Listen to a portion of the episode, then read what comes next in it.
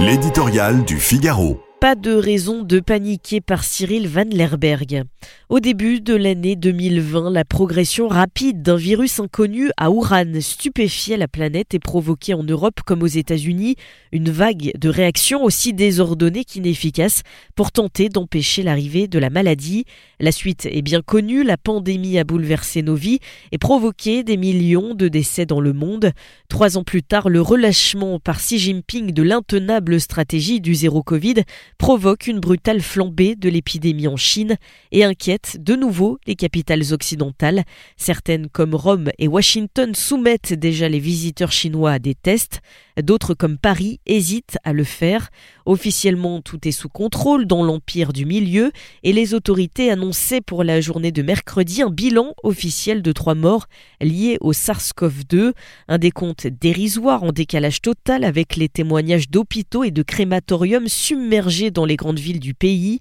avec une population de 1,4 milliard d'habitants qui n'a jamais été immunisée par la circulation du virus, une couverture vaccinale très insuffisante chez les plus âgés des vaccins de toute façon moins efficaces que ceux mis au point en Occident, l'impact de la maladie risque d'être très lourd en Chine. Mais pour autant, l'Occident aurait tort de paniquer, d'abord parce que le variant qui circule en Chine, Omicron, est celui qui a déjà provoqué une explosion des cas fin 2021 dès sa sortie d'Afrique du Sud c'est toujours le même virus sous une forme un peu différente que l'année dernière qui contamine aujourd'hui chaque jour 40 000 Français avec un impact sanitaire heureusement limité. Et face à l'apparition redoutée de nouveaux sous-variants en Chine, nos populations possèdent deux défenses qui manquent cruellement là-bas, une immunité collective acquise après trois années de pandémie et des vaccins à ARN très efficaces pour empêcher les cas graves. Nous sommes donc heureusement bien mieux armés qu'en 2020 pour faire face à cette nouvelle crise chinoise.